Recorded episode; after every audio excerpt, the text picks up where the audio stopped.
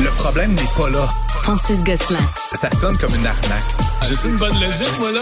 Mario Dumont. Dis pas que c'est pour faire plus d'argent. La rencontre. Gosselin. Dumont. Bonjour Francis. Salut Mario. Alors Énergie Cardio, un nom connu dans le monde de l'entraînement, eh bien c'est sous protection de la loi de la faillite. Oui, puis tu sais, je, je lisais là, les différentes dépêches qui sont sorties à ce sujet-là. Bon, évidemment, l'entreprise allait pas super bien depuis un moment. Euh, je trouve ça un peu particulier, évidemment, de blâmer la pandémie. Là. Je comprends que les gyms là, ont souffert pendant cette période-là. C'était ouvert, c'était fermé, ils ont dû faire des Mais, mais- investissements. mais si t'as augmenté ta dette pendant la pandémie, puis tu te fais ramasser par des taux d'intérêt plus élevés après Ouais. sur l'endettement que tu as accumulé, ça peut être.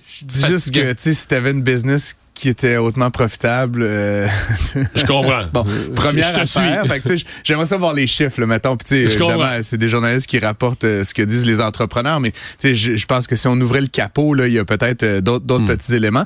L'autre affaire, tu sais, euh, j'entendais Alexandre Moranville-Ouellette en parler tout à l'heure. Tu sais, on, on parle d'une dette qui est somme toute, tu sais, pas, tu sais, on a vu des faillites plus importantes que celle-là. Là, on parle de Un million et demi? un million et demi, 1,6 million. Tu sais, je suis comme me semble que je sais pas je veux- ça c'est beaucoup d'argent là pour pour Ouais, monsieur ouais. madame tout le monde mais tu sais dans l'univers de l'entrepreneuriat ils avaient à une époque 40 succursales là, ça a baissé un peu plus de 20 mais je veux dire il doit y avoir manière de lever un million tu de capital Ouais. Mais, mais est-ce que de la, différentes façons Est-ce tu sais? que euh, la concurrence est féroce? Moi, j'ai l'impression qu'il y a des nouveaux joueurs euh, dans ce secteur-là, euh, plusieurs nouveaux joueurs, puis des oranges théories, puis des. Ouais, ouais. des- Mais ouais, ouais, tout à fait, Mario. Je dis pas que c'est facile. Je dis juste que tu ça me semble être une, une, une fin un peu explosive. Puis oui, il y a des nouveaux joueurs, mais, il arrive quoi pour le- les? Il y a 14 franchisés, je pense. Il arrive quoi? Ouais. Toi, mettons, t'es- t'étais propriétaire d'une franchise, c'est fatigant, là, quand la, maison mère. Dépend comment les contrats sont faits, parce qu'évidemment, généralement, dans un entente de franchise, tu payes des royautés à la maison mère et en échange, la maison mère fournit des services. Bon, là, comme je dis, là, je connais pas euh, l'intimité. là, Ouais. Bon, ça peut être de la comptabilité. Évidemment, il y a tout le volet marketing. Là, tu sais, Énergie Cardio, tu as des abribus, etc. Ça, généralement, c'est le franchisé. Là, c'est pas, c'est, le franchiseur, excuse-moi. Donc, c'est pas chacun. là, si là, Énergie qui- Cardio a plus d'argent pour faire de la publicité, Ben, ça veut dire que toi, t'as moins de monde qui vient à ta porte, là. Ouais, mais possiblement que tu n'as plus à payer ces royautés-là. là. À un moment donné, c'est c'est un échange là, de services, le- le- la relation franchiseur-franchisé.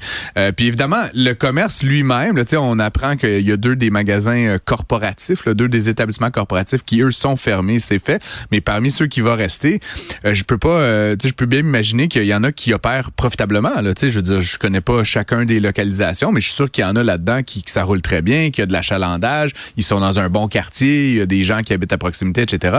Donc, est-ce que là, ça va être de, de ce, de ce. Mais ça, dire? la nouvelle, le fait Ouais. que c'est les journaux partout, là, tu euh, mettons quelqu'un qui son abonnement est à renouveler euh, samedi, là. Ouais. Tu sais, il a vu ça dans la semaine. non, mais tu te dis, tu sais, est-ce que je vais mettre mon serais-tu mieux de changer de gym? Mettons, mettons que tu es attaché et tu connais le personnel, peut-être tu vas rester. Ouais. Mais mettons que tu es relativement nouveau, tu vas te dire, ben, c'est-tu quoi?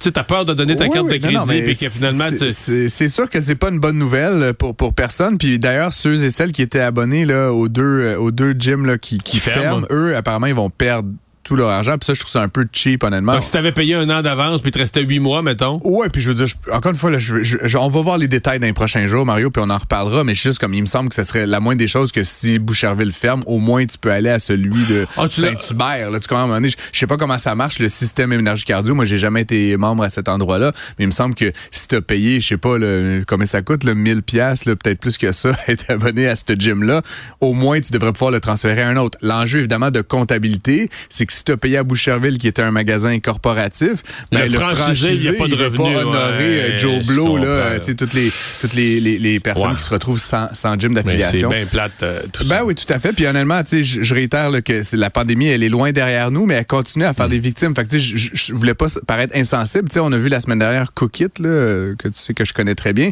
qui a déposé le bilan. Puis une des raisons, évidemment, c'est que la pandémie leur a donné un- une explosion des ventes, mais l'après-pandémie leur a fait excessivement mal. Donc, on est un peu en train en ce moment de voir là, les, Les les, survivants là, ouais. à long terme de cette pandémie euh, sur l'économie. les planificateurs financiers ou les gens qui connaissent la finance et aident les autres à planifier leur retraite, le chiffre qu'on disait depuis une couple d'années, on disait, tu veux avoir une bonne retraite, faut être un million. Faut que tu Ouais. t'avances un million en REER et autres. Le chiffre rond, un million. Exact. Mais là, pour les plus jeunes, pour la génération Z, ça sera plus ça le chiffre, là. Ben, c'est puis pour les milléniaux et les générations Z, mais là après, tu sais, j'ai plein de bémols à apporter à cette étude-là. Donc déjà, déjà, faut mettre les faits. BMO, groupe financier, dévoile une étude, mais c'est une étude qui est basée sur un sondage. Donc, tu sais, toi, Mario, t'as besoin de combien? Moi, un million, deux millions, trois millions. Tu sais, chacun dit son chiffre. Puis donc, apparemment, les milléniaux sont ceux qui pensent avoir besoin du plus gros montant. Puis c'est évidemment ce qu'on a, c'est ce qu'on Deux a dit, millions. deux- 2,1 millions. Là, comment, point Ben, 1, c'est un- ouais, point c'est une 2, moyenne. 1,9. Mais, c'est Ouais. pas logique. Si ça prend un million, mettons, si ça prenait un million il l'année passée, là, Ouais. Ben, les milléniaux vont prendre leur retraite, mettons, dans 20-25 ans. Sur cette Ouais. période-là, l'inflation est de 100 là. Le dollar, euh, t'achètes la moitié moins. Fait qu'un million d'aujourd'hui, c'est 2 millions de leur retraite. Oui, oui, c'est exactement. je simplifie, là, tu sais, mais- fait, fait que ramenons ça à, à- à aujourd'hui, là, parce que c'est un peu notre période de référence que tout le monde connaît. Un million de dollars aujourd'hui, tu places ça là, dans le véhicule le plus sécure possible. Au mieux, tu vas faire 5 là, Donc tu sais. 50 000 par année. c'est OK, tu sais. Puis là, ben, peut-être t'as du RRQ, etc. Mais tu sais, c'est comme un salaire médian, mettons. Là. À Fait que, 50 000 par année, on s'entend que tu passes pas ta vie en croisière, Non, puis non, non, euh, trois tu- maisons, tu- un chalet, une en Floride. Bon. Après, souvent, à la retraite, la maison est payée. euh, Tu sais, tu changes peut-être pas de véhicule aux 3-4 ans comme quand t'avais... fait qu'il y a peut-être des besoins qui sont... Quand t'avais 53 ans. Je sais pas, c'est-tu ton cas, Mario? Euh, donc, il y a ça. Moi, la- la- les seuls bémols que je voulais apporter, Mario, puis tu sais, j'ai des conversations sur- avec des amis sur Facebook. là, J'ai un petit groupe de, de geeks de finance. là, tu sais, Bon, je, je- je me dévoile euh, au micro, mais, mais euh, tu sais, bon, 2,1 millions, mais 2,1 millions, ils disent les milléniaux. Mais moi, je suis un millénial, selon la définition stricte. J'ai 42 ans dans quelques jours. Euh, Il y a aussi des milléniaux aujourd'hui qui ont 25 ans. Là, tu sais, fait que, évidemment, moi, ma perspective de retraite, c'est pas la même que quelqu'un de 25 ans. Puis notamment, si je mets une pièce, moi, demain, euh, en épargne, c'est pas comme quelqu'un de 25 ans qui met une pièce en épargne parce que ça va fructifier Plus pendant longtemps, 15 on ans de plus. L'autre affaire, c'est 2,1 millions. Tu l'as dit. Est-ce qu'on parle de 2 millions de dollars d'aujourd'hui ou de 2,1 millions dans Ah, 20 moi, ans? je parlais de 2 millions dans 20 Ouais, mais, ans. euh, Christy, dans 20 C'est ans, un. Coca-Cola va coûter 10 piastres dans 20 ans. Tu comprends? Je veux dire, 2 millions, ça Ah ouais. sera peut-être rien. Ben, pour dans- moi, c'est l'équivalent d'un million aujourd'hui, à peu près. C'est ça, mais comme je te dis, fait que moi, euh, avoir 2 millions dans 20 ans, possiblement que ça sera pas grand-chose, 2 millions dans 20 ans. Ça va être, la maison moyenne va coûter 2 millions, puis les salaires moyens vont être 200 000, parce qu'évidemment, avec les effets Ouais. inflationnistes sur une longue période, l'argent se déprécie. Donc, il y a évidemment cette deuxième critique-là. Puis ensuite, ben, c'est toute la question du niveau de vie. Tu sais, 2 millions, comme je dis, la 5% c'est quand même 100 000 par année. Est-ce que les milléniaux pensent tous qu'ils vont avoir besoin de 100 000 pour vivre par année? Peut-être que oui, mais ils vont manger Ouais. beaucoup de toast à l'avocat puis de, de latte chez Starbucks. c'est peut-être une perspective d'avenir étrange. Ben, à surveiller. Mais c'est toujours un sujet, tu sais, combien il faut pour Ah prendre ouais. sa retraite. Et c'est un sujet où je me suis rendu compte quand même que beaucoup de gens s'illusionnent. Parce que moi, j'ai entendu des gens, même des gens dans mon entourage éloigné, on dit, ah, ouais, ma retraite, je vais prendre ma retraite. Mm-hmm. Puis les gens, mettons, qui ont 300 400 000, voient ça que c'est beaucoup d'argent. Puis je leur fais ton raisonnement que tu viens Ben de me faire. là. Tu dis, ouais, mais là, tu sais, je veux dire, mettons là-dessus, mettons que tu touches pas au capital, là, tu vas chercher un 5% par année sur 400 000, c'est 20 000.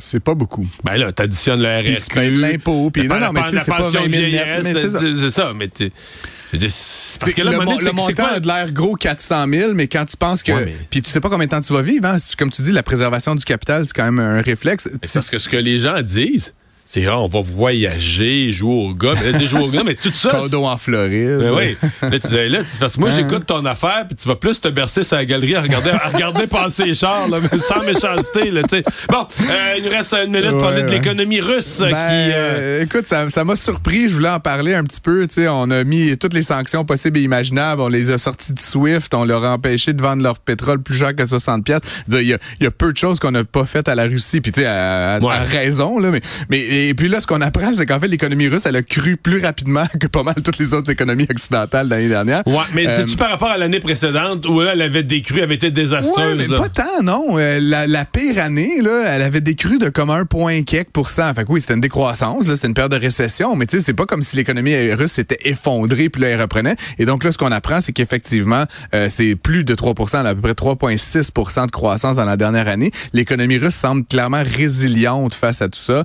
Euh, donc, euh, bon, tant Ça mieux pour les Russes. Mais, bien des questions. ouais. et comment c'est précieux l'appui de la Chine. Eh Merci, oui. Francis. À demain. Salut.